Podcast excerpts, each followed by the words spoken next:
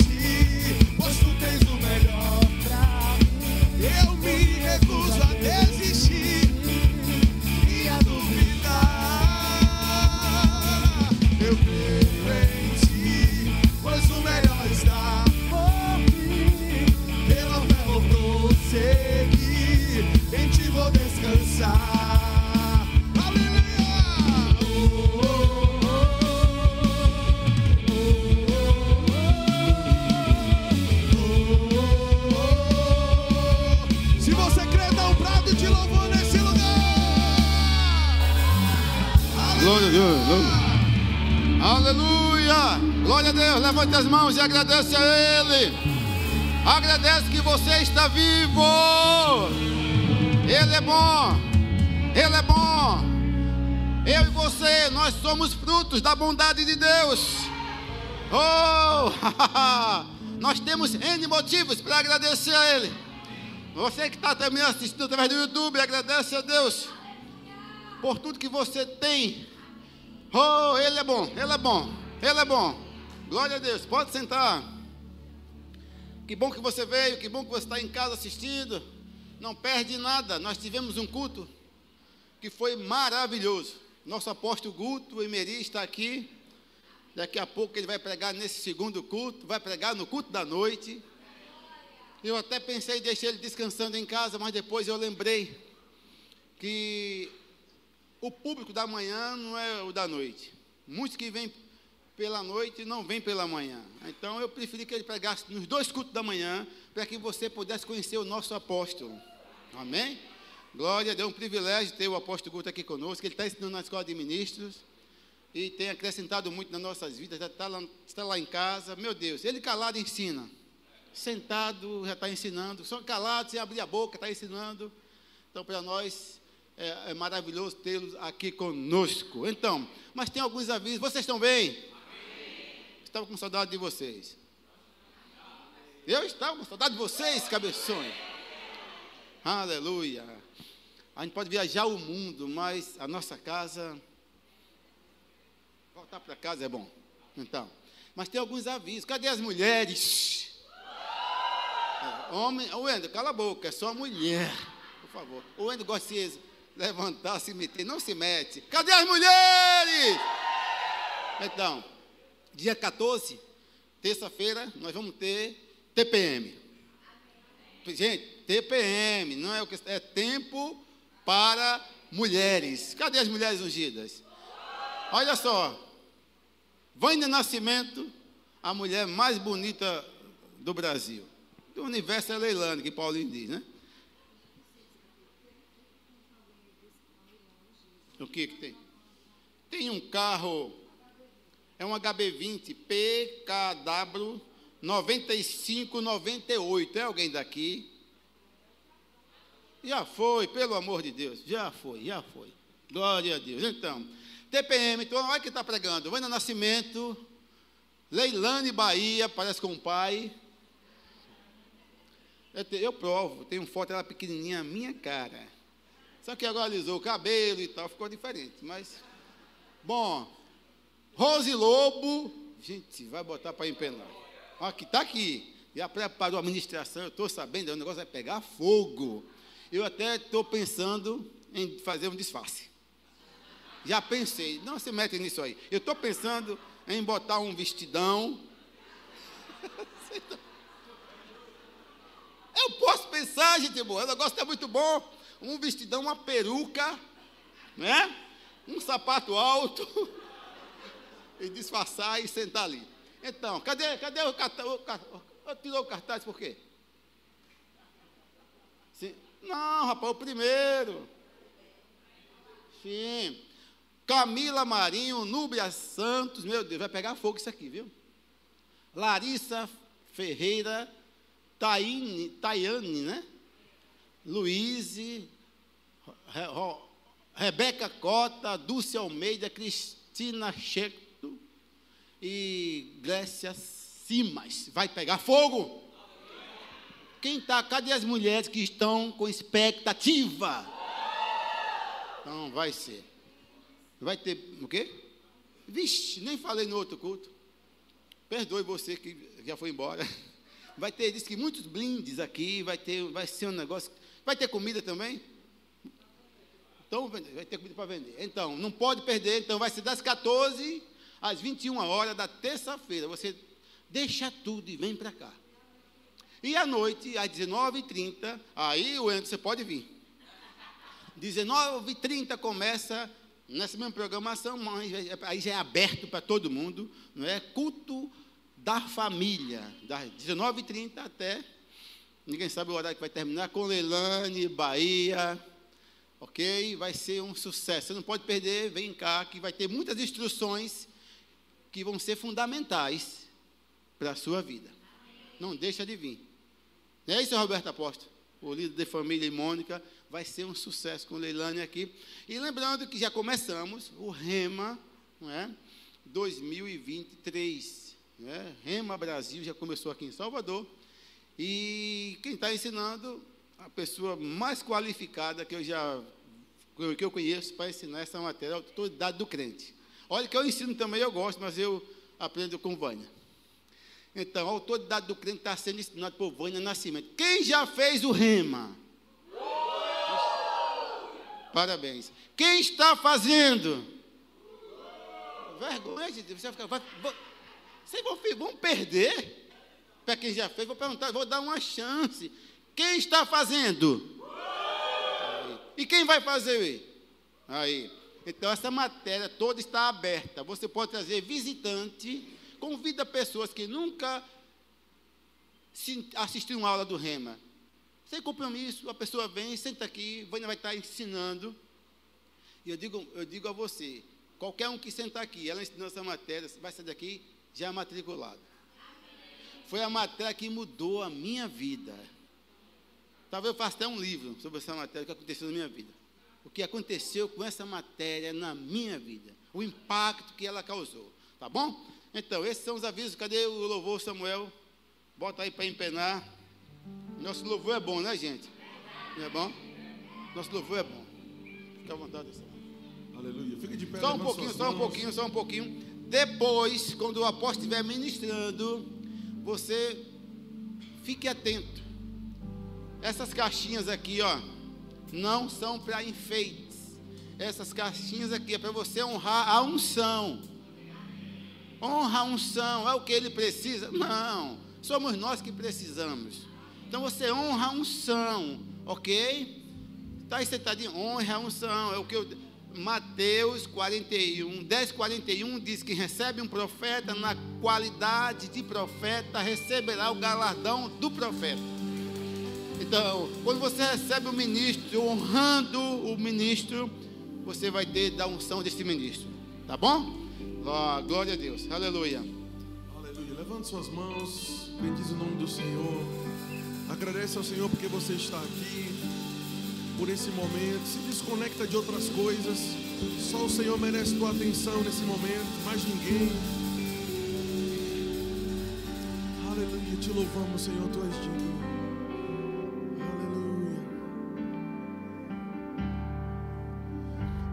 Majestade santa, dono de tudo que sou, de tudo que sou.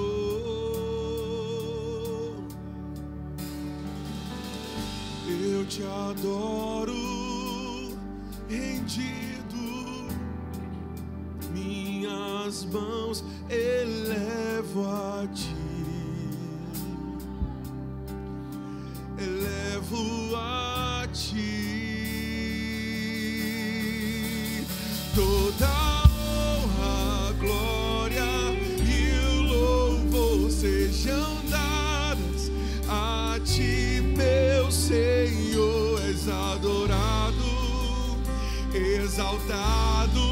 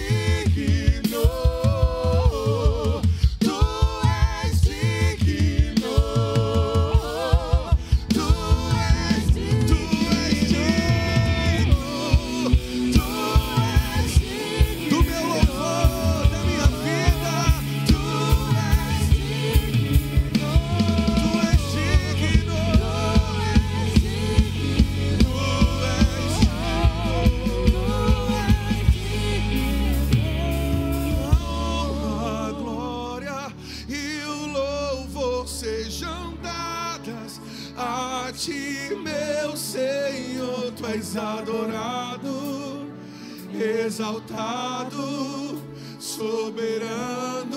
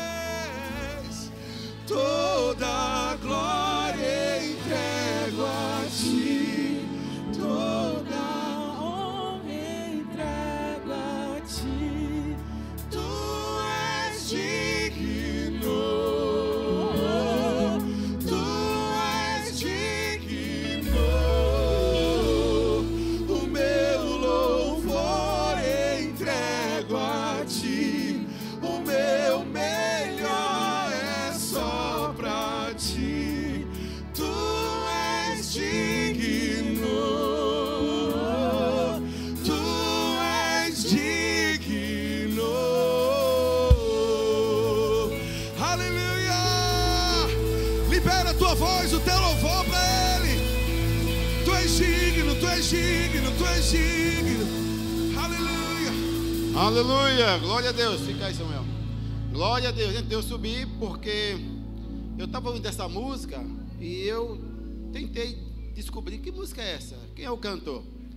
E agora eu soube através de Pátio que essa música foi de Samuel. Dá uma salva de palmas. Que música bonita, quem gostou? Totalmente na palavra, uma música ungida. Samuel é escritor, tem vários livros já. E agora a música, né? Essa música é muito boa. Eu amei essa música. Parabéns, viu? E não, não para nessa, faz outras. O povo precisa ouvir a palavra cantada, né? A Eu não sei qual é o título dessa música. Olha, tu és digno. Que música abençoada. Você pode dizer, não, fique de pé. Vamos receber o nosso apóstolo. Dá uma salva de palmas, pode vir apóstolo Guto. Não é para Jesus, é para o apóstolo Guto. Essa palmas. Então, para nós é um privilégio recebê-lo, nosso apóstolo, aqui na nossa igreja, na nossa cidade, na nossa casa. Tem sido bênção. Ontem nós fomos para a academia. Tem vídeo aí no, no YouTube, eu acho que a Alex filmou. Gente, eu conheço o apóstolo Guto, eu tenho um privilégio de conhecer e ser amigo, né? Desde dois, 96.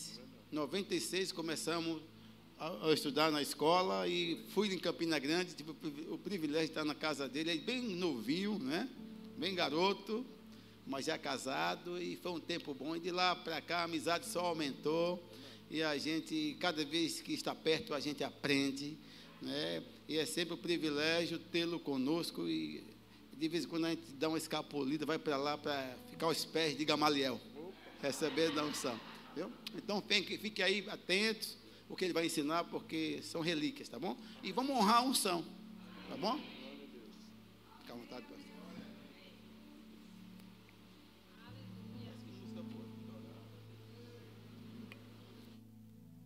Aleluia. Você pode sentar, irmãos. Bom dia.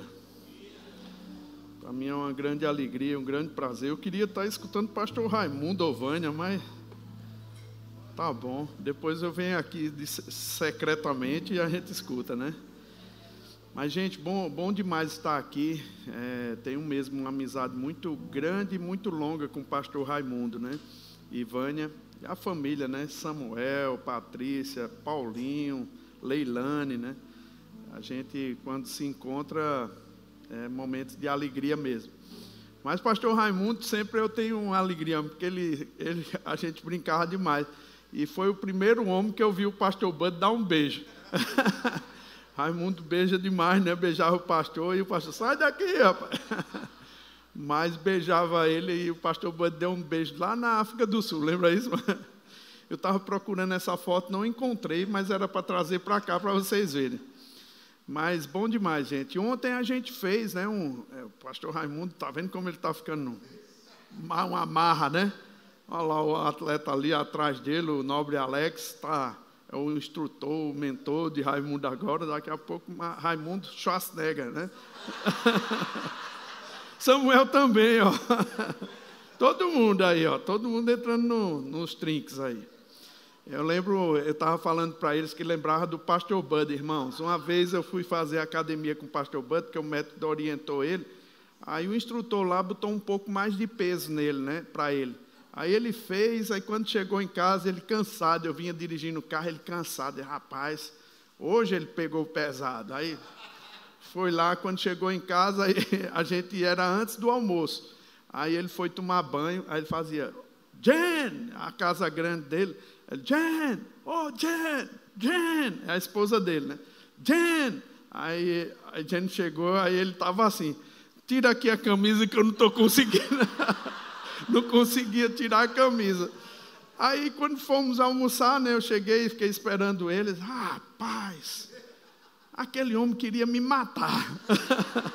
Você ficou com os braços doloridos, irmãos? Aí eu disse: Não, pastor, eu fiquei não. Ele disse: Rapaz, eu fui pegar o, pé, o, o shampoo, porque o shampoo tá, fica assim, né, no alto. Fui pegar o shampoo, não consegui, rapaz. Eu levantei a mão. peguei o shampoo e quando foi botar na mão assim, botou e teve que baixar a cabeça, porque não conseguia levantar os braços. A gente ria demais com ele, irmãos. É sempre uma onda o pastor Bud. Mas, bom, Raimundo está entrando agora no outro nível, né?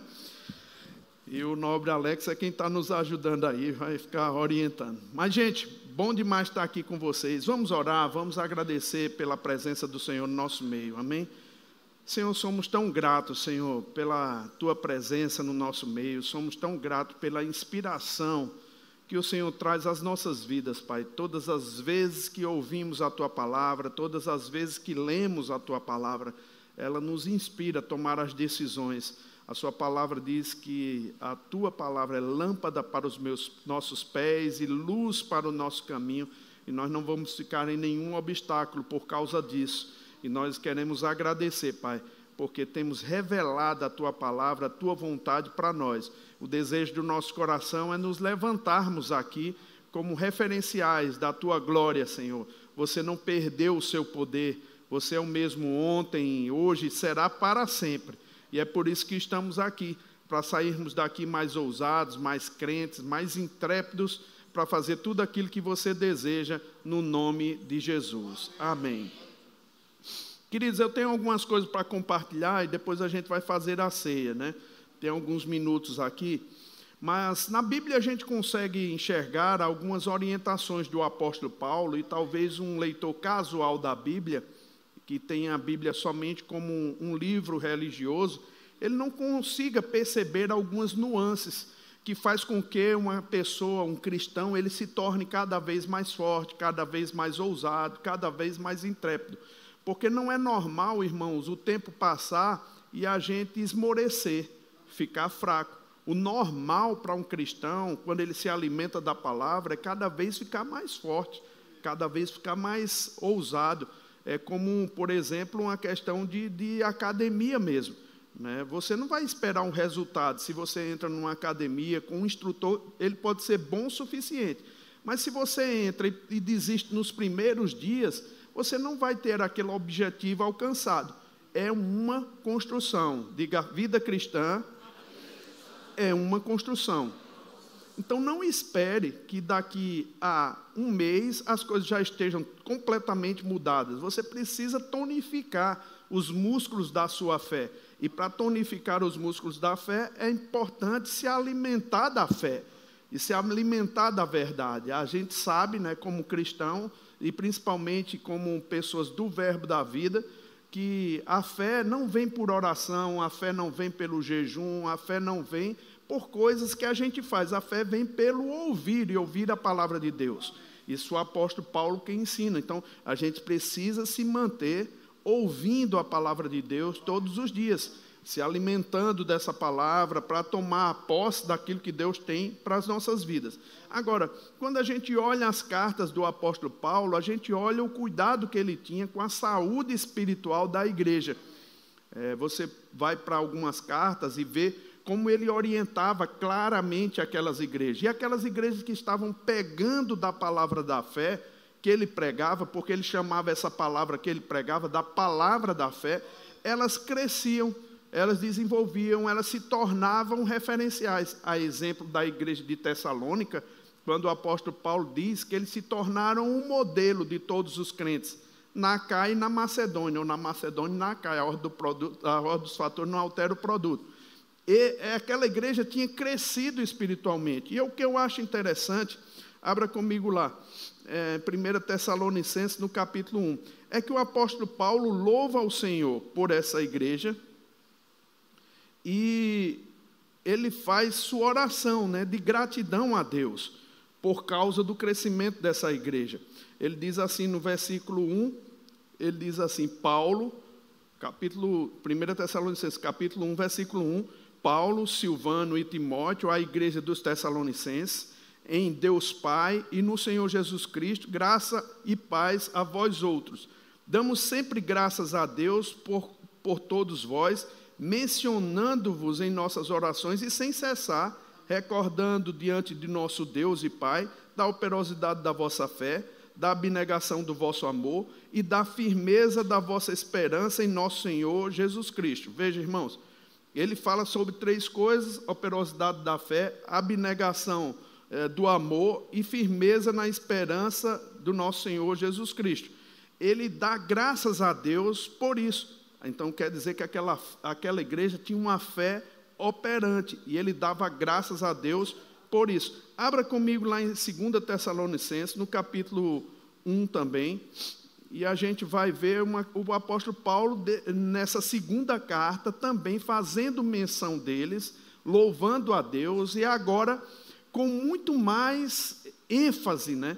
porque ele diz que ele passava nas igrejas do Senhor exaltando essa igreja, exaltando o crescimento. Ele disse, irmãos, versículo 3, ele repete o mesmo, Paulo, Silvano e Timóteo, capítulo 1, versículo 1, né, ele diz a Paulo, Silvano e Timóteo, repete a mesma coisa, graças a vos, Pai. No versículo 3 ele diz assim: Irmãos, cumpre-nos dar sempre graças a Deus no tocante a vós outros, como é justo, pois a vossa fé cresce sobremaneira. Diga, cresce sobremaneira.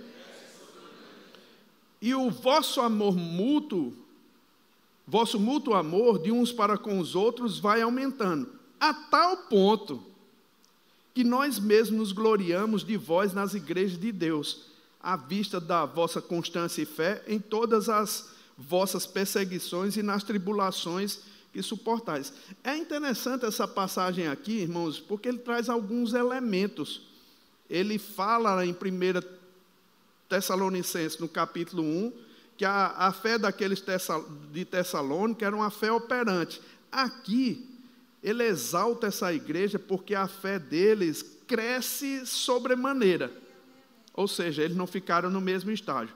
Nós não podemos precisar o tempo que o apóstolo Paulo escreveu essa segunda carta e quando essa segunda carta chegou aos, aos irmãos de Tessalônica. O que é importante a gente saber é que aquela fé deles na primeira carta, ela cresceu sobremaneira. Amém? Então a fé é algo que cresce. Diga a fé é algo que cresce. E eu acho interessante que ele diz: rapaz, não é nem vocês que estão se gabando da fé de vocês, nós mesmos nos gabamos ou nos falamos da vossa fé nas igrejas onde a gente passa. Ou seja, rapaz, vocês estão tão bem que onde eu passo eu falo o testemunho de vocês. Queridos, quando a gente vem aqui, e eu passo uns meses sem vir, uns anos, um ano quase sem vir, Toda vez que eu venho aqui, irmãos, a, coisa está mudada. Está mudada para melhor. Porque você cresce, você desenvolve. Essa igreja aqui é uma igreja referencial para o nosso ministério, irmão. Seus pastores não é, são referenciais. Eles têm feito um trabalho maravilhoso. Aonde eles vão, irmãos, eles ativam o poder de Deus na vida das pessoas. Eles já foram em Angola, já foram lá em Portugal, ah, já, ó, em toda parte do mundo que eles vão, eles tocam fogo. Você deve ser muito orgulhoso dos pastores que vocês têm, né?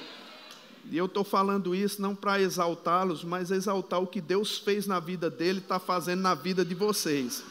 E eu sei que isso é de uma forma mútua, né? A fé vai crescendo e a gente vai tomando a mesma identidade que eles e a gente vai crescendo. Sabe, queridos, daqui a pouco vocês vão ver coisas maravilhosas acontecendo nesse lugar. Essa igreja não pode e não vai ficar aqui somente nessas quatro paredes. Ela vai se expandir. Ela vai crescer. Daqui a pouco, uma igreja aqui para mil pessoas, duas mil pessoas, e assim por diante. Por quê? Porque nós queremos aparecer? Não, irmão, porque Deus precisa de um povo que a gente saia e diga, rapaz, vai lá em Salvador e vê esse povo lá. Já tem acontecido numa medida, mas você já imaginou o poder da influência da unidade? Não é? A gente fala, temos um lema na nossa igreja em Campina Grande: unidade, crescimento e influência. Vez por outra a gente está falando isso, porque quanto mais crescemos, mais influência nós temos. E vai ficar aqui, irmãos, com certeza vai aumentar. E a gente vai, é, de alguma forma, levando. Agora, nesse texto, a gente vê algumas outro, alguns outros ingredientes que faz com que essa igreja pudesse crescer sobremaneira na fé, uma forma sobrenatural. Eu queria tocar nesse ponto aqui para a gente discorrer naquilo que eu vou pretender falar.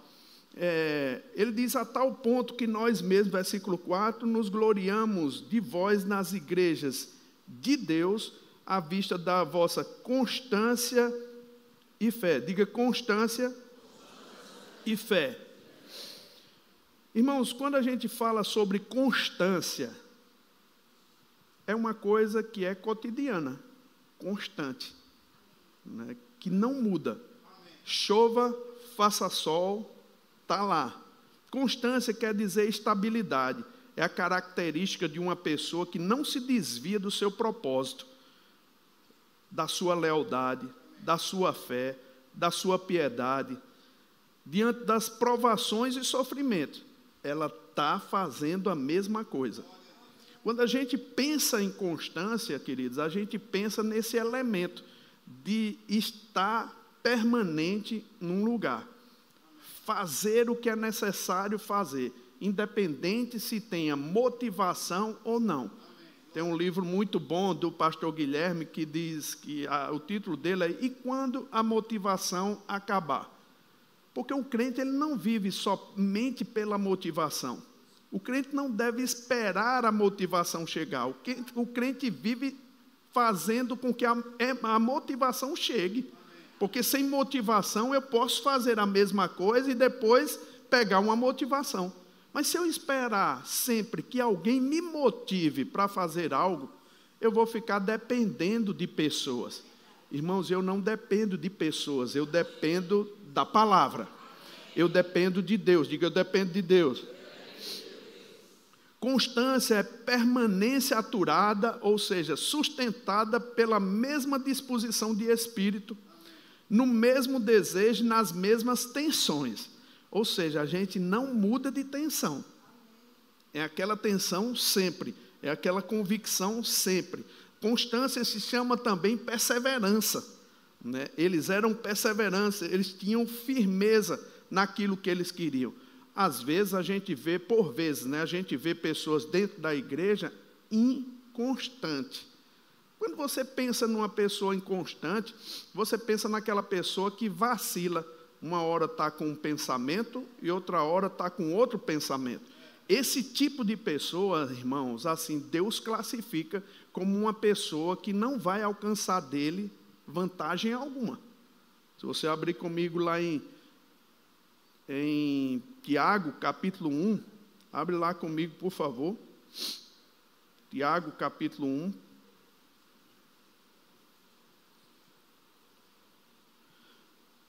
Ele diz: Meus irmãos, no cap... versículo 2: Tende por motivo de toda alegria o passar por várias provações, sabendo que a provação da vossa fé, uma vez confirmada, produz perseverança, e a perseverança deve ter ação completa para que sejais perfeitos e íntegros em nada deficientes. Se, porém, algum de vós necessita de sabedoria, peça a Deus que a todos dá liberalmente e nada lhes impropera e ser-lhe-á concedida. Peça, porém, com fé em nada duvidando, pois o que duvida é semelhante à onda do mar, impelida e agitada pelo vento. Não suponha esse homem que alcançará alguma coisa do Senhor. Homem de ânimo dobre, inconstante, diga inconstante, em todos os seus caminhos. Quando a Bíblia fala sobre inconstância, irmãos, ou um ânimo dobre, pensamento duplo, né? Uma hora você quer, outra hora não quer. Uma hora você tem desejo, outra hora você não tem desejo. e você se move conforme essa volatilidade, né? essa maneira, é, o que é que acontece? Você não consegue se firmar. E por isso é por isso que a gente tem que ter constância naquilo. Por quê? Muitos ventos de doutrina, ele podem chegar, irmãos. E se a gente for inconstante, a gente vai pegar um aqui, pegar outro ali, e se a gente não tomar cuidado, a gente sempre vai estar tá começando uma coisa nova. Eu estava vendo um podcast do pastor Tony Cook falando sobre o livro dele, a, a Igreja Impactante, né? É, é, bem interessante o que ele fala nesse podcast, que eu achei que seria bom eu falar sobre ele aqui, somente para explicar uma coisa. Por exemplo, existem muitos exemplos disso. Quando pessoas estão assim, tão vulneráveis que qualquer coisa tira ele de um lugar,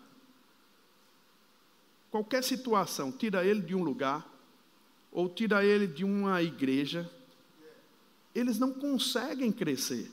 Ele disse: veja o dano que seria para uma criança, por exemplo, pastor Raimundo, o nobre Samuel, ele tem um, o netinho e Samuel é pai do, do Arthur. Veja o dano que causaria em, em Arthur se toda semana Arthur fosse para uma família diferente. Não seria uma coisa ruim para Arthur? Como é que ele cresceria, irmão? Sem ter uma identidade. Sem ter uma, uma vamos dizer, uma linha de conduta. Porque todo dia ele estaria numa família diferente. Queridos, dentro da igreja é a mesma coisa. Quando você muda demais, você fica inconstante. E essa inconstância prejudica a tua ação de fé. É por isso que você precisa estar plantado num lugar. Agora, se você quiser também fazer uma experiência, eu te, eu te ajudo. Pastor Raimundo gosta de plantar, né? Pastor Bud também ele tinha aquelas sementezinhas que por, eh, muitas vezes ele colocava naquele saquinho preto para fazer a muda. Você sabe disso? Muda é chamado porque quando ela está crescida o suficiente, você transplanta ele para um lugar, ela para o um lugar aonde ela deve ficar. Agora, quando você faça uma experiência, bote um feijão lá num saquinho preto e deixe aquilo crescer. Quando tiver crescido o suficiente, você tira para um outro saquinho quando passar dois dias, você tira para um outro saquinho. Depois você vai tirando para um outro saquinho. Ela nunca vai desenvolver. Porque sempre está nesse reinício.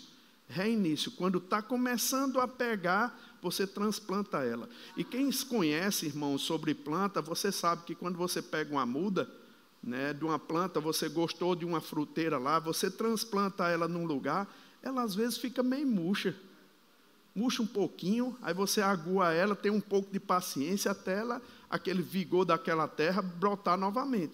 Mas se você está transplantando ela todo o tempo, vai atrofiar aquela planta.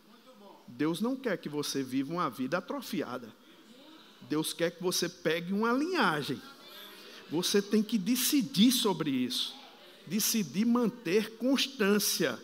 Constância é um elemento muito importante para o crescimento. Diga constância. É um elemento muito importante para o crescimento. Agora, queridos, assim, é bem verdade que você precisa atentar para aquilo que a palavra de Deus diz. E quando estamos ensinando, por quê? Porque tem muitas coisas que se diz sobre Deus aí que não tem nada a ver. Aí você tem que pegar essa corrente de pensamento. Por exemplo, E.W. Kenyon, ele diz o seguinte num dos livros dele. Era um pregador famoso, o que o irmão Reagan conheceu, era do tempo de Smith Wigglesworth, já, já foi para o Senhor. Tem livro dele lá. Ele diz assim: olha, o sentimento de indignidade destrói a fé, rouba-nos a paz de espírito, torna ineficaz a nossa vida mais fervorosa de oração. Olha que declaração forte, irmão. O sentimento de indignidade destrói a fé, rouba-nos a paz de espírito e torna ineficaz a vida mais fervorosa de oração. Uau! O que é que eu penso sobre isso? Queridos, aqui, nós não permitimos você pensar aquém da palavra. Também não permitimos você pensar além do que a palavra de Deus diz. Devemos ficar na palavra. Devemos ter esse entendimento claro. E quando eu conheço, tanto quanto eu conheço pastor Marco, Raimundo e, Vânia, irmão, eu sei que eles prezam pela palavra. A mesma palavra que é pregada em Campina Grande é pregada aqui. Sabe, eu vendo o, pastor Samuel compor a música, tudo em linha com a palavra, a gente é muito rigoroso, irmão. Eu vou te dizer até no carro, eu não canto música que está fora da palavra. Ela pode ser bonita como for. Irmão, eu tiro aquela música. Sabe por quê? Eu não quero que afete o meu coração. Eu não quero que traga alguma dúvida com respeito à palavra de Deus. Irmãos, tem músicas muito lindas e assim até, tem até umas que é, até dá vontade de ter no carro, mas eu não boto no meu carro porque minha filha está lá. Afeta ela. Eu não quero que afete. Então a gente preza pelas músicas aqui. O cuidado da gente, irmãos, é que o que sai desse púlpito afeta sua vida positivamente, poderosamente. Então a gente não vai cantar uma música só porque é moda, né, que está fora do que a palavra de Deus diz. E também a gente não vai fazer só para agradar, mudar a música e cantar ela, porque o autor não fez assim. Então a gente termina não fazendo. É preferível a gente não cantar do que a gente tá adulterar uma coisa que já está daquele jeito. Você entende isso, irmão? E por que eu estou falando sobre isso? Porque tudo, irmão, influencia a vida da gente. Você quer ver uma coisa? Você pode não lembrar de um versículo bíblico, mas quando alguém canta a, a uma música que tem um versículo, você lembra, você canta. A música é uma forma de também decorar, trazer para dentro do coração aquilo que a palavra de Deus diz, então, não cantamos qualquer coisa. Dou graças a Deus pelo Samuel, pela linha que ele tem pego. Né? E isso é uma construção. Então, nesse ambiente de igreja aqui, você pode ter certeza, irmão, não somos perfeitos. Eu não sou perfeito, eles não são perfeitos, mas nós prezamos por uma qualidade de palavra que vai ajudar você, que vai, de alguma forma, te socorrer no momento de angústia, no momento de privação. Amém? Então, como W. Kenyon falou, o sentimento de indignidade destrói a fé e rouba-nos a paz de espírito. Torna ineficaz a vida mais fervorosa de oração. Abra comigo lá em Atos capítulo 13, por favor.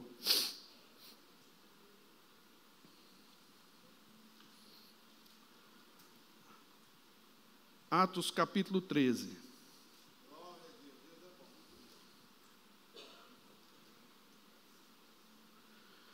De um lado e de outro, irmão, se você cumprir a palavra, é, se você praticar a palavra, ela vai funcionar para você.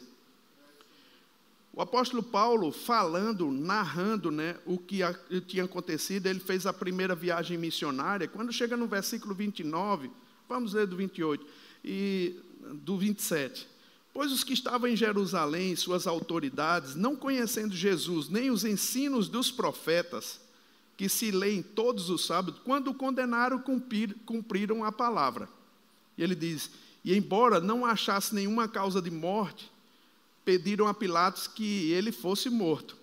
Depois de cumprirem tudo o que a respeito dele estava escrito, tirando do madeiro, puseram no túmulo.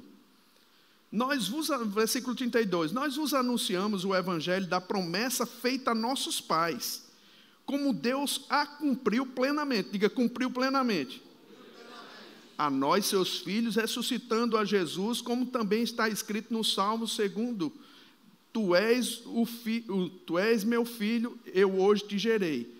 E que Deus o ressuscitou dentre os mortos, para que jamais vi, voltasse à corrupção. Dessa maneira o disse cumprirei a vosso, a vosso favor as santas e fiéis promessas. Oh, aleluia.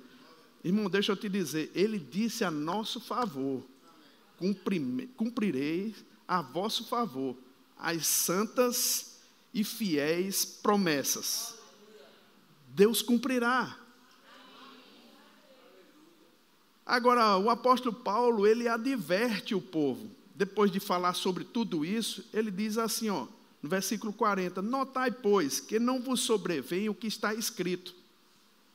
Vede, ó desprezadores, maravilhai-vos e desvanecei, porque eu realizo em vossos dias obra tal que não crereis se vou-la contar. Eu acho interessante, irmãos, essa passagem, porque quem escreveu essa passagem aqui, Paulo só fez um copia e cola, foi Abacuque. Abacuque fala sobre essa passagem, já profetizando para o futuro. Vocês vão ver e não vão acreditar. Vocês vão ouvir e não vão acreditar. E o que eu acho interessante, queridos, é que a palavra é a verdade. Nessa mesma passagem, depois que eles ouviram tudo que Paulo tinha a dizer, eles ficaram tão eufóricos, tão cheios da palavra, tão ousados, que eles, ao saírem, no versículo 42, eles disseram assim, rogaram a Paulo que no sábado seguinte lhes falassem essas mesmas palavras. Sabe, no sábado seguinte, no versículo 44, Paulo estava lá na mesma sinagoga, só que essas pessoas que ficaram tão impactadas com a palavra, divulgaram na cidade toda, irmão. E a Bíblia diz que a euforia dessas pessoas, o entusiasmo dessas pessoas contagiou a, a cidade toda. E diz que quase toda a cidade foi para o lugar onde Paulo estava pregando.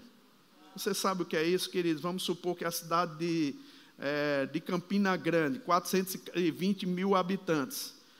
Quase toda a cidade, isso é perto de 400 mil. Para a gente dizer 400 mil habitantes, né? Quase 400 mil habitantes foi lá para Paulo, para escutar Paulo falar. Imagina, a Bíblia diz quase toda a cidade. Agora, a Bíblia diz que alguns judeus, movidos de inveja, porque os apóstolos, Paulo e Barnabé estavam pregando ousadamente, eles, movidos de inveja, começaram a blasfemar. Dizer, rapaz, isso não é assim não. Isso não funciona não. Esse negócio de confissão da fé, não é por aí não. Não vai funcionar. Eles começaram a falar. Quero que você se atenha nesse versículo 45 e 46. Mas os judeus, vendo as multidões, multidões tomaram-se de inveja e, blasfemando, contradiziu o que Paulo falava. Então Paulo e Barnabé, falando ousadamente, disseram: Cumpria que a vós outros, em primeiro lugar, fosse pregada a palavra de Deus, mas posto que a rejeitais, e a, e a vós mesmos vos julgais indignos da vida eterna, eis aí que nos volvemos para os gentios. Essa é uma passagem bem interessante, porque as blasfêmias que os judeus estavam fazendo, irmãos, era uma contradição. Ou seja, era dizer, rapaz, isso não funciona não. Batismo no Espírito Santo não é para nosso tempo não. Cura já passou. Ah, essa coisa de fé não vai funcionar. Eles estavam blasfemando, isso é, isso é mentira, isso não é verdade. Eles estavam blasfemando. Aí o que é que aconteceu? Aquela multidão que Paulo estava pregando, irmãos, eles rejeitaram a palavra dizendo assim: eu sou indigno, eu não sou digno. Ou seja, eles estavam falando tanto de que a gente não, eles não eram dignos de receber a bondade de Deus, que eles se sentiram assim, pensaram assim, se sentiram e rejeitaram. Queridos, veja que aqui não é Deus que estava considerando eles indignos. Eram eles que estavam se considerando indignos. Deus não fez nenhuma menção, Paulo não fez nenhuma menção deles fazerem alguma coisa para que Deus pudesse considerá-los dignos. Não. A Bíblia diz que eles, ouvindo a blasfêmia, eles se consideraram indignos. Agora deixa eu te perguntar, irmãos.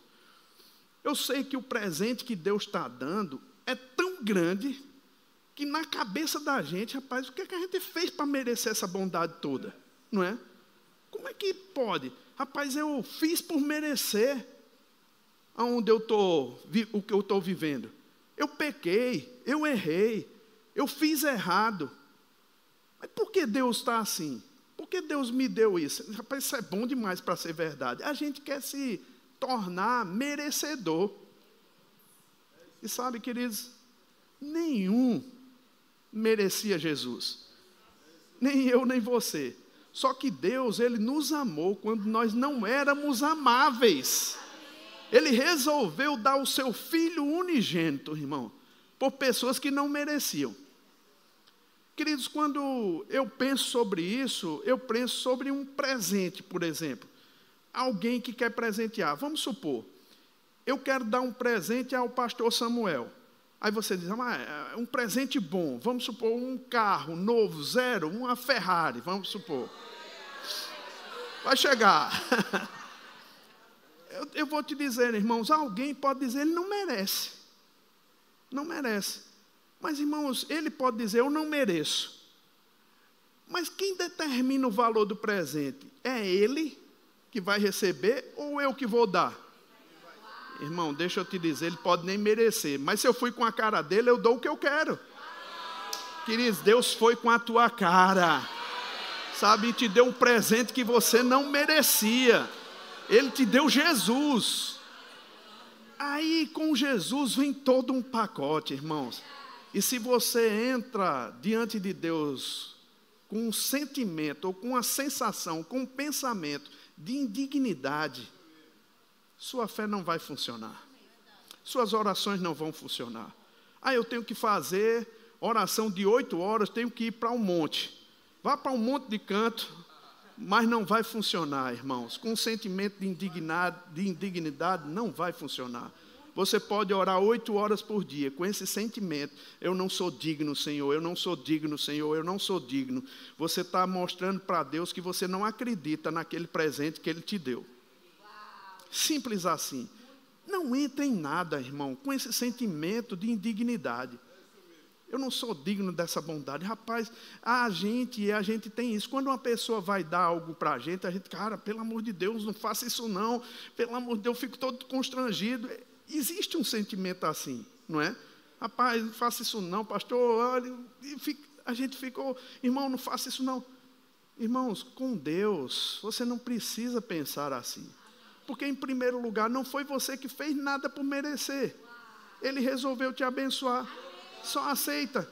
E quanto mais despreocupado você for, sabe, irmão, mais a vantagem você vai ter.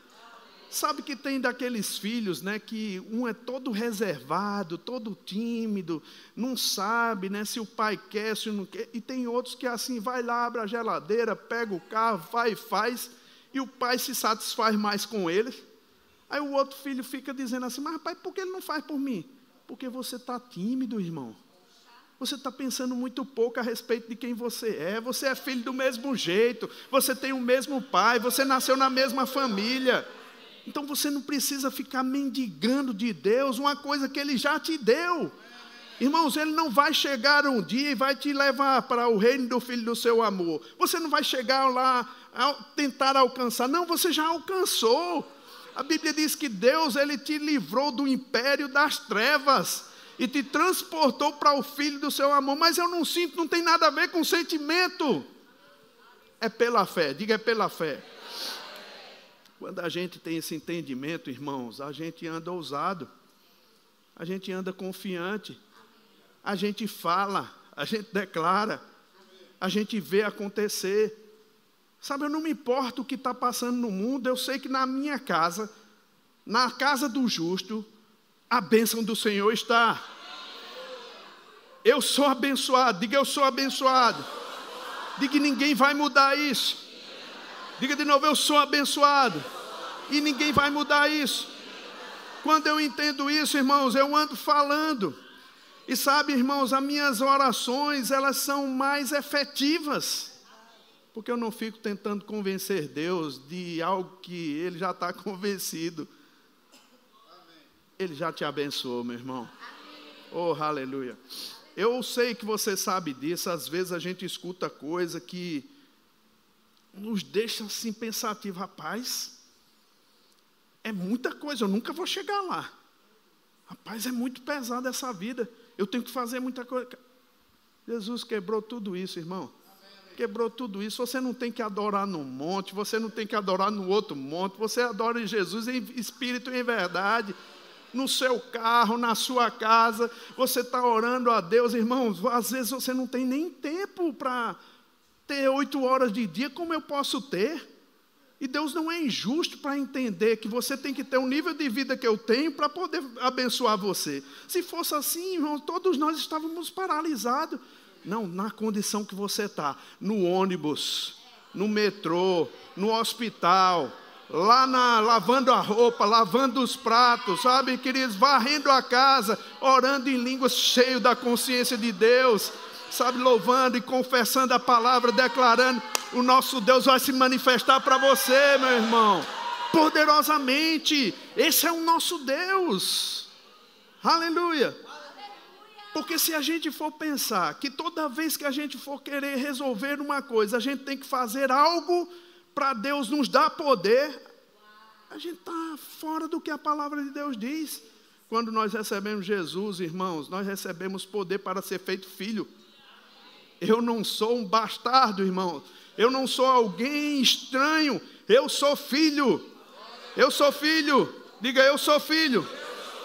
E o filho não precisa de cerimônia. O problema da gente é que a gente que precisa fazer muita cerimônia para tentar entrar num lugar. Não, eu já estou dentro. Aleluia. Eu estou dentro, diga, eu estou dentro. Eu sou filho de Deus. Eu me sinto assim. Se eu não me sinto também, eu fico assim. Eu falo assim. Amém? Ah, irmãos, eu não entro em nada. Às vezes a gente passa por problemas, circunstâncias. E eu sempre volto a minha cabeça para quem eu sou. Rapaz, eu não sou um coitadinho. Eu não sou um miserável. Eu não sou um pecador. Se eu fosse pecador, eu recebia Jesus. Eu não sou pecador, minha natureza foi trocada. Eu sou filho de Deus. E essa fé me impulsiona a agradar a Deus. Ó oh, Pai, obrigado. Diante dos problemas, diante da dificuldade, eu estou com o Senhor e não abro. Rapaz, a gente vai passar junto com esse problema. E Deus levanta a gente pela fé, pela nossa confissão, pela nossa declaração. Sabe, queridos, o nosso netinho, né, a mesma idade do Arthur, o nome dele é Augusto, igual ao avô. Irmãos, ele não precisa nem falar muita coisa, não. Os pais estão com o olho nele. É bebê. Os, os pais, eles têm o melhor desejo para o filho. E Jesus disse assim: Quem é o pai que, se o filho lhe pedir um pão, lhe dará uma pedra? Quem é o pai, irmão? Ele se vós que sois maus, sabeis dar boas dádivas aos seus filhos, por que a gente tem tanto medo de Deus assim? Por que a gente pensa que Deus está esperando uma oportunidade para dar uma cacetada na gente? Por que pensamento assim? Sempre um pensamento de olhar se eu estou culpado em alguma coisa. Sabe, se, é, se eu carrego alguma coisa, será que eu não estou fazendo alguma coisa? Irmão, esse sentimento de indignidade obstrui a sua fé. Eu estou falando sério, irmão. Estou falando sério esse sentimento e esse pensamento de que você tem alguma coisa errada sempre, rapaz, isso paralisa você. Para mim, o sentimento correto é que se eu tiver alguma coisa errada, o meu espírito me acusa. Na hora, eu posso dizer, pai, me perdoa. Eu não quis fazer assim, eu estava com a atitude errada. Agora, pai, eu te amo, meu pai. Eu te amo, meu Pai. Deus não vai pensar se vai te ajudar ou não, irmão. Ele estende sua mão para te levantar. Sabe, ele te inspira. Olha, pega essa chave aqui, confessa a palavra, seja ousado, declare com ousadia. Sabe, isso te levanta por dentro.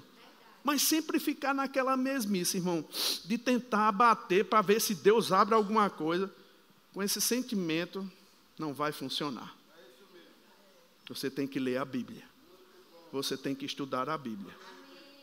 Amém. E eu vou te dizer, tem certas coisas que acontecem na nossa vida que nós não temos controle. Simplesmente assim. E você não pode pensar que tudo que está acontecendo de ruim é por sua causa.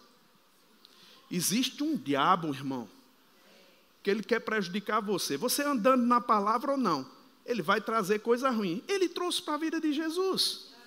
Jesus estava num barco, irmãos, e ele disse: Vamos passar para o outro, para o outro lado. Uma tempestade se levantou e Jesus não disse assim: Rapaz, Deus deu essa tempestade para a gente aprender alguma coisa e eu te ensinar alguma coisa. Jesus estava dormindo, querido. E os discípulos importunaram Jesus, acordaram Jesus. E Jesus disse: Bando de incrédulo. Por que vocês não mandaram emudecer? Essa tempestade parar? Irmão, Jesus não disse que foi uma um caos de Deus, um acontecimento de Deus. Não, ali, irmãos, havia uma natureza levantada para prejudicar os filhos de Deus. Você tem que entender, irmãos, que tem alguma coisa muitas vezes se levantando e por trás dela é o diabo. Para paralisar a sua vida, para trazer tempestade, circunstância, por mais que você esteja, esteja vivendo bem. Tem coisas que vêm por causa das, dos seus erros, sim, mas tem coisas que acontecem na nossa vida independente do que a gente está fazendo, irmão. E você não precisa ficar procurando coisa. Se Deus não, se o teu espírito mesmo não te acusa, tem paz para com Deus. Ah, irmão, deixa eu te falar uma coisa. Você precisa enfrentar esse diabo nojento que está por trás. Não aceite na sua casa pobreza, meu irmão. Não aceite doença. Não aceite coisas ruins na sua casa, não vem de Deus. E você precisa se levantar com ousadia e declarar pela fé quem você é em Cristo Jesus. Diga é pela fé. Eu vou terminar, já meu tempo, três minutos já, pastor. Pelo amor de Deus, senão ele não me chama mais aqui. Mas, irmãos, é assim, essa ousadia você tem que ter. Agora, quer que eu te diga? Escute os pastores, escute as mensagens daqui, irmãos. Tome cuidado com outras mensagens que vão te trazer dúvidas. Sabe que vai trazer algum pensamento de que talvez você não seja digno o suficiente, que parece ser que você seja o, o bambambam bam, bam, ou o super-homem que você está dando ordem a Deus. E muitas vezes as pessoas dizem isso. Esse pessoal da fé, eles ficam fazendo declarações e dando ordem a Deus. Mas você já viu lá em Marcos 11, 23, quando Jesus disse, ele disse o seguinte: se alguém crê no que diz, assim se fará com ele. Jesus não disse se você der ordem a Deus, não. Ele disse se você crê no que diz. A questão, irmãos, é você falar, é você declarar. Simples, a fé é crer, por isso falei. Eu creio, por isso eu falo. Agora, como é uma lei, se eu ajo segundo a lei, as coisas vão se manifestar, como a lei da gravidade. Palavras são sementes. Palavras, elas governam a nossa vida. E eu vou te dizer, eu não deixaria as minhas palavras de incredulidade. Sabe por quê? Porque o diabo pode montar coisas. Da mesma forma que a gente cria um ambiente para Deus se mover, a gente pode criar um ambiente para o diabo se mover. Na minha casa, não. Na minha casa não há incredulidade, a gente não fala em doença, a gente não fala em pobreza, a gente não fala em falta. Sabe por quê? Porque eu não creio nisso. Eu me recuso a pensar, irmãos, em doença. Eu me recuso a pensar em incredulidade. Eu me recuso a pensar em faltas. Eu me recuso simplesmente. Porque quando eu penso, eu falo. Então eu me recuso a pensar nisso. Eu falo sempre fé. Sempre fé. O que você quer que aconteça na sua casa? Fale. Fale. Ah, mas não aconteceu hoje, pastor. Está aqui Alex. Ele sabe que os músculos não ficam tonificados da noite para o dia. Pega o peso, fale. Falar. Quando a gente está passando por uma coisa, irmãos, ó, eu vou te dizer, é pesado. A gente não tem vontade, a gente tem vontade até de chorar. Mas isso funciona, irmão vai tonificando, tonificando você, tonificando, a ponto de você suportar e vencer as dificuldades. Chegou o tempo da manifestação de Deus consistente na sua vida, meu irmão. Chegou o tempo de você experimentar e não ter esse sentimento de indignidade. Ah, eu vou fazer jejum e oração 40 dias, 40 noites de oração e de jejum para Deus me abençoar. Oh, Deus já te abençoou, meu irmão. Você faz jejum para orar, para buscar a Deus, para ler, para ficar mais forte no conhecimento e praticar mais. Oh, aleluia. É pela fé, irmão. É pela fé. Diga, é pela fé. Quando você vai lá para o autor de Hebreus, no capítulo 11, queridos, aquela ali é chamada Galeria da Fé, porque pessoas comuns como eu e você passaram circunstâncias, mas pela fé venceram, pela fé conquistaram, pela fé avançaram. É da mesma forma na minha vida e na sua, irmão. Pela fé nós podemos agradar a Deus, pela fé nós estamos estabelecidos no lugar certo, numa plataforma correta da manifestação de Deus acontecer na nossa vida. E diga, é pela fé. Diga de novo, é pela fé. Oh, aleluia! Pela fé. Vou encerrar com isso. Eu já falei isso aqui, mas eu vou falar porque quem está pregando sou eu mesmo, tá bom? Um tempo desse, assim, na minha. Meu, me, morando com o pastor Bud, minha filha pequenininha, um sapo passou nos pés dela. A gente mora num sítio. E ela ficou com tanto medo de sapo, tanto medo de sapo, que ela, dois aninhos, ela botava o rosto assim para ver se o sapo estava lá, mesmo de dia. Na porta, ela botava assim para ver, olhava assim, aí se o sapo não tivesse, ela saía. E o pastor Bud começou a dizer: Ô Fernanda, você está com medo do sapo? Ela, estou. Diga, eu não tenho medo. Ela diz, eu não tenho medo. Diga, eu sou corajosa, eu sou corajosa. Diga, eu sou corajosa, sou corajosa. Está com medo do sapo? Ela, estou. Ela falava assim com sinceridade. Aí não, diga, eu, tô, eu sou corajosa, sou corajosa, sou corajosa, sou corajosa. Está com medo ainda? Estou. Estava com medo. Mas, irmão, de tanto o pastor Bud e Jane falar com ela, diga eu sou corajosa, eu sou corajosa, eu sou corajosa, ela foi perdendo o medo do sapo. Um dia desse, dois aninhos, irmão. Quando ela tinha dois aninhos, ela pegou um graveto lá e estava mexendo lá. E quando eu fui ver, era o sapo. Mexendo com o sapo. Eu digo, Fernanda, ela eu não tenho medo, pai. Lá, lá, assim mexendo com o sapo. Irmão, se funcionou para uma criança, vai funcionar para a sua vida também. Simplesmente se pegue falando, ah, você está construindo isso dentro de você. Construção, irmãos, é tonificar esses músculos da fé. Não se pegue falando coisas ruins sobre a sua vida.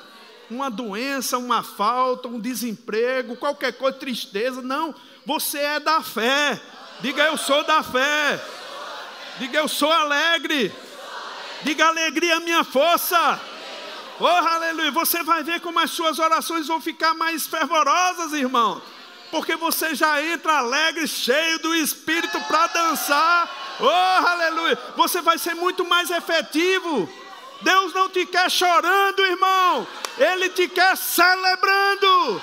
Oh, aleluia. Diga pela fé. Pela fé, faça isso na sua casa, irmão. Na Bíblia diz que há, há uma voz de júbilo e salvação na uma casa do justo. Sabe, irmãos, e você precisa se pegar fazendo isso. Sabe quanto tempo eu faço isso, irmãos, e tenho usufruído desses resultados? Mais de 30 anos. Você pode dizer para mim assim, ah, mas pastor, você não conhece a minha vida. Você também não conhece a minha. Eu tenho um histórico, irmãos. Talvez as pessoas olhem a vida da gente e digam assim, mas foi muito fácil para ele. Quem foi que te disse? Quem foi que te disse? Quando a gente pegou a palavra, irmão, da fé, nós tínhamos as mesmas dificuldades, talvez, que você tem. Agora nós fomos crescendo e eu nunca esperei que a coisa fosse feita automaticamente assim. É uma construção. Você vai construindo. Agora eu te digo, hoje eu estou melhor do que ontem, e amanhã eu vou estar melhor do que hoje daqui a um mês melhor do que esse mês, daqui a um ano melhor do que esse ano. É uma fé que cresce extraordinariamente, irmão. Você vai estar melhor, diga eu vou estar melhor. Daqui a um ano, daqui a dois anos, eu vou crescer sobrenaturalmente em Deus, pela fé. Dê um glória a Deus bem forte. Uh! Aleluia! Aleluia! Aleluia! Deixa eu te falar uma coisa, irmãos, assim, só para encerrar e a gente ir para a ceia. Não é muito melhor a gente orar, entrar em oração com esse sentimento de posse do que com um sentimento de indignidade? Muitas vezes você vai escutar um pregador e ele coloca esse sentimento em você para você orar. Eu acho que Deus, irmão, se tiver porta no céu, ele fecha as portas. Não tem como. Você não gosta quando uma pessoa começa a falar, eu não sou digno, eu não sou digno, eu não sou digno. Deus também não gosta, porque você está desprezando o sacrifício que Jesus fez. Se sinta digno, irmão. Sabe, você é o filho de Deus. E Deus quer te abençoar muito mais do que você imagina. Quero chamar os diáconos aqui, por favor. A gente vai fazer a ceia. Eu já passei um tempo, pastor Raimundo, pelo amor de Deus, Deus me livre. O Senhor é meu pastor, nada me faltará. Glória a Deus, Deus é bom demais. A gente vai entregar a ceia para você, enquanto eles estão ministrando, eu ganho cinco minutinhos, ó, para falar para você. Tem uma passagem lá nos Salmos, irmãos, que eu sei que você sabe, todas as vezes que você lida com uma situação, com um problema, vem, sobem versículos, eu não sei em você, mas comigo sobe assim, versículos no meu coração para eu basear aquilo que eu estou crendo e confessando. Salmo 121, ele diz assim: Elevo os olhos para os montes. Algumas versões traz uma interrogação, outras é uma afirmação. Algumas versões dizem: De onde me virá o socorro? Outras versões diz assim: Elevo os meus olhos para os montes, de onde me vem o socorro. O meu socorro vem do Senhor, que fez o céu e a terra. Ele não permitirá que os meus pés vacilem não dormirá aquele que me guarda. Eu leio personalizando para mim. É certo que não dorme, nem dormita o guarda de Israel. O Senhor é quem me guarda. O Senhor é minha sombra à minha direita. De dia não me molestará o sol, nem de noite a lua. O Senhor me guardará de todo mal, guardará minha alma o Senhor guardará a minha, minha saída e a minha entrada desde agora para sempre. Irmão, eu sempre personalizo para mim. Eu não importo o que as pessoas pensam. Esse é meu Deus. O socorro vem de Deus. Meu socorro vem do Senhor. Meu socorro vem do Senhor. E quando eu atento para aquilo que Ele fez, sabe, queridos, eu fico tão confortável. É, Enquanto eles estão entregando ainda, eu tenho uns minutinhos. Meu neto nasceu e eu me lembro que, na verdade, minha filha tinha ido para o hospital e ela ligou. Eu já tinha visto três filhas nascerem. Minha filha ia ter o primeiro neto. O sogro, meu, o sogro dela estava lá, que é pastor também, estava lá. Minha esposa estava lá, minhas filhas estavam lá. E eu não ia para o hospital, mas minha filha, que estava para ter nenê, ela disse assim: pai, ligou para mim, eu estava indo para o um ministério, ela ligou para mim e disse: Pai, você não vem? Aí eu fiquei com vergonha de dizer a ela que não ia, não. Aí eu disse: Não, eu vou. Eu não estava querendo ir, eu vou. Aí fui. Quando eu cheguei lá, ela já estava prestes a sair para a sala de cirurgia. Aí ela, ela já estava indo para a maca. Eu disse: Não, espera aí, deixa eu orar as enfermeiras esperando lá, eu gosto sempre de orar me baseando numa palavra, irmãos. Aí eu abri num, em Deuteronômio 28, onde fala todas aquelas bênçãos decorrentes da obediência. Aí eu disse, deixa eu ler aqui uma palavra, só que eram quase 20 capítulos, né? 20 versículos. É, eu li todinho e as enfermeiras esperando lá. É, li e depois orei. Eu disse, Pai, obrigado, porque essa criança é abençoada. Porque nós somos obedientes à tua palavra. E a criança foi para lá, elas foram para lá, ela teve bebê, mas só que logo depois a criança teve que ir para UTI, né? E quando ela, a médica chamou ela, porque ela estava com a respiração ruim, a médica chamou a minha filha e meu genro para falar, estava eu e o pastor Agnaldo, que é pai também, e a gente escutou, ela disse: Ó, possivelmente, se ele não melhorar, vai ter que entubar. Quando você fala entubar em dia de hoje, irmão, já pensa no pior, não é? Por causa da Covid, aquela coisa toda. eu vi os hostes ficarem meio tensos, o ambiente ficou meio pesado, porque palavras elas transmitem para a gente insegurança, mas palavras também podem transmitir fé. E eu vi que aquelas palavras trans, transmitiram insegurança. E eu saí um pouco, até em mim a gente começa a pensar. Eu fui deixar uma pessoa na casa e depois eu saí no meu carro.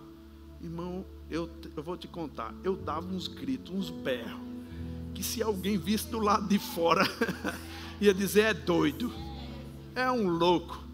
Mas irmãos, eu estava celebrando a palavra.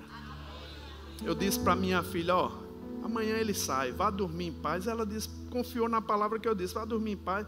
Ele vai para a UTI, durma em paz, fique tranquila, que amanhã ele vai sair. No outro dia, irmão, ele saiu. Aí você vai dizer, mas pastor, que coincidência. Rapaz, é providência. A palavra é diferente. Providência de coincidência. Rapaz, é providência. Bota Deus no jogo, irmão. Sabe? Bota Deus no jogo. Como é que eu boto? Usando as minhas palavras, declarando a fé, pegando versículos, falando a respeito de você mesmo. Essa é a provisão divina. Diga, essa é a provisão divina. Você pode ficar de pé. Eu vou fazer do meu jeito, viu? O pastor Raimundo disse que eu podia fazer, então eu vou fazer. Quero que você pegue o primeiro elemento e a gente vai orar aqui nessa noite, ou nessa manhã. Levanta assim esse pão que significa o corpo de Jesus. E diga assim, feche teus olhos, diga assim, Pai, eu sou tão grato. Porque eu não merecia. Mas você deu Jesus para morrer no meu lugar. E Pai, eu creio que pelas pisaduras de Jesus eu fui curado. Eu não serei, eu sou. Eu assumo, eu recebo o que você fez. E agora, Pai, eu celebro tudo aquilo que Jesus fez por mim, no nome de Jesus. Amém. Agora pode participar.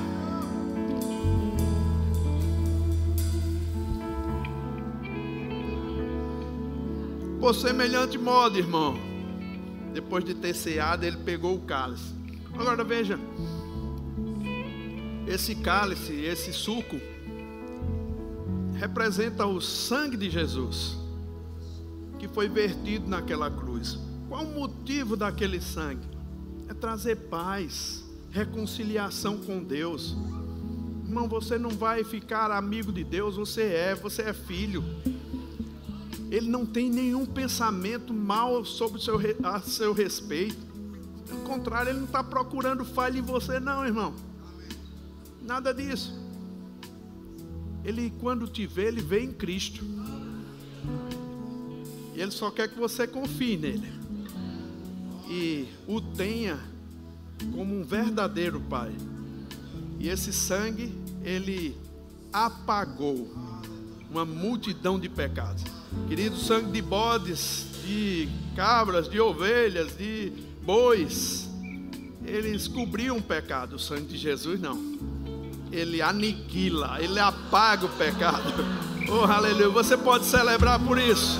Diga, Pai, Pai, o sangue de Jesus me reconciliou contigo. E eu aceito, Pai, que eu estou reconciliado. Eu sou nova criatura. Eu tomo posse da minha intimidade contigo. Eu sou um contigo, Pai. Eu estou em Cristo, pelo sangue do Cordeiro. Em nome de Jesus. Pode participar,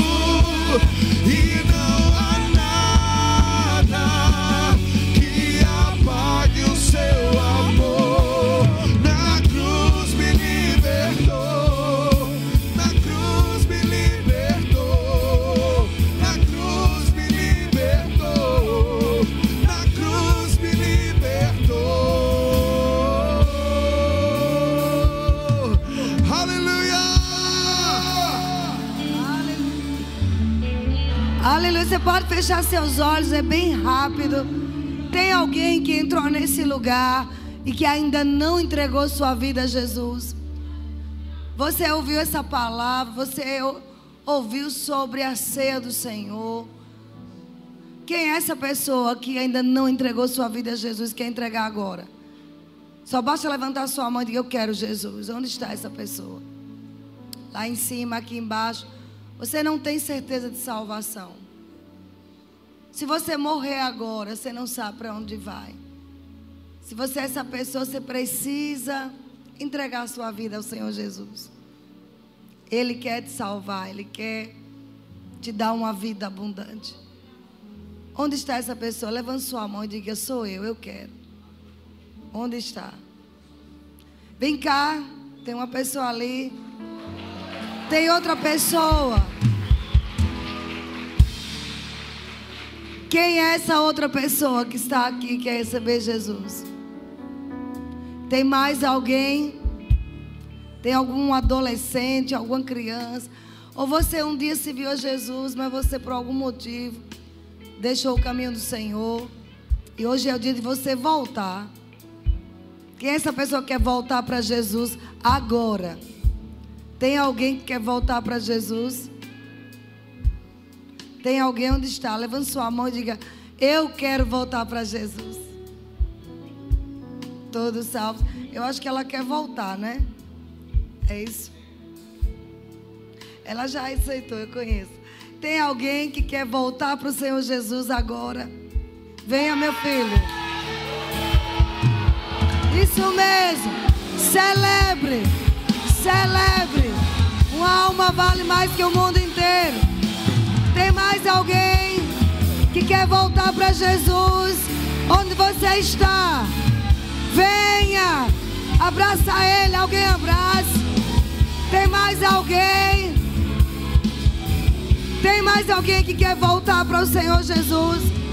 Não vale a pena viver sem Ele. Tem mais alguém?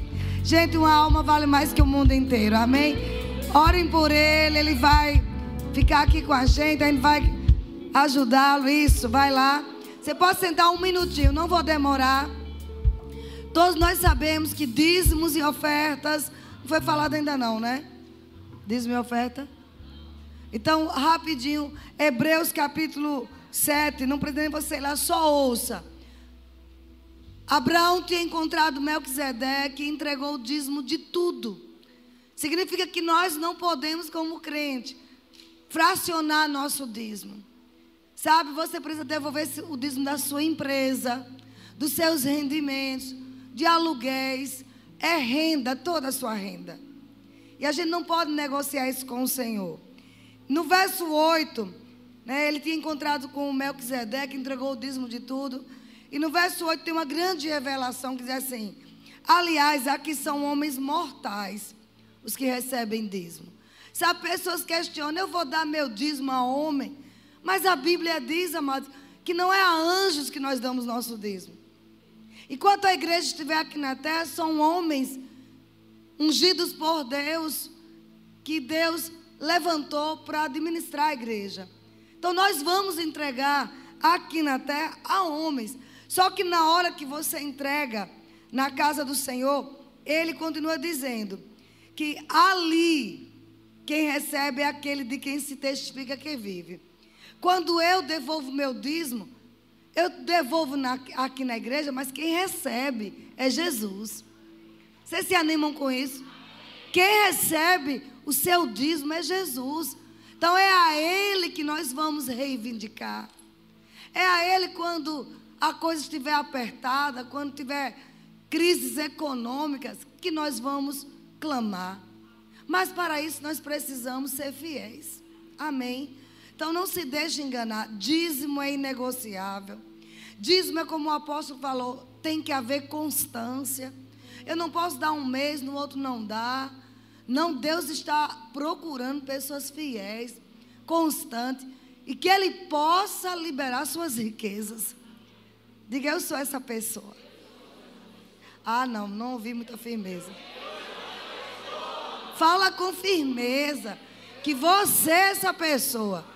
Amém? Então devolve o seu dízimo. Não divida com instituição de caridade, com, é, é, com órfãos, com viúvas. Não está escrito assim na Bíblia. Ofertas você até pode dar na igreja e dar também a outras pessoas. Esmolas também. Mas dízimo é inegociável.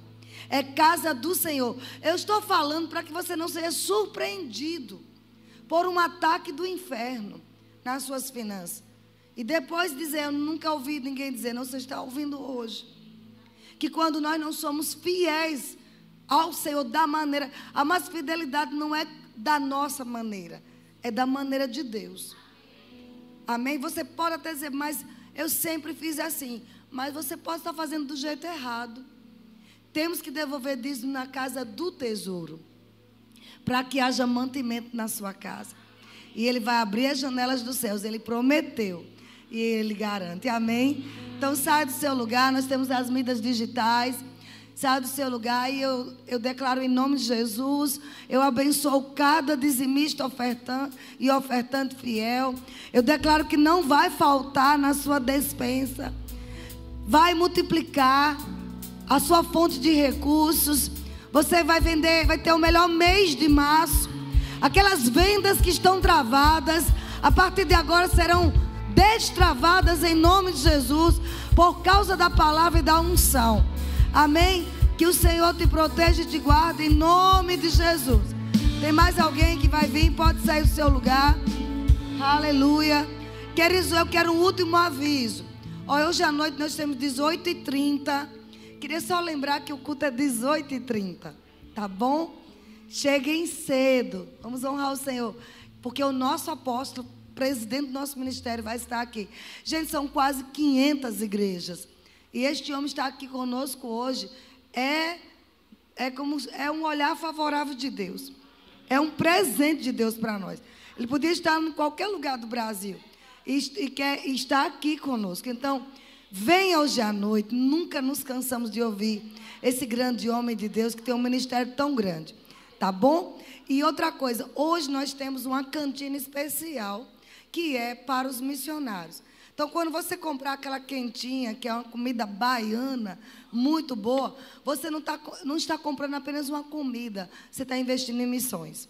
Então, não saia daqui. Eu recebi o anúncio que temos 30 quentinhas ainda para vender. Tu falou 30. Você botou 40 que vendeu 10, ficou 30. Foi. Pronto. Aí agora corrigiu. Então é, são 40, tá bom? Então você vai lá. Ah, eu não gosto de comida baiana. Você vai estar investindo em missões. E quem pode comprar 5, 10, compre para investir em missões. Amém? Então nós, diga assim: não vai sobrar uma cantina ou uma quentinha. Não vai sobrar nenhuma quentinha.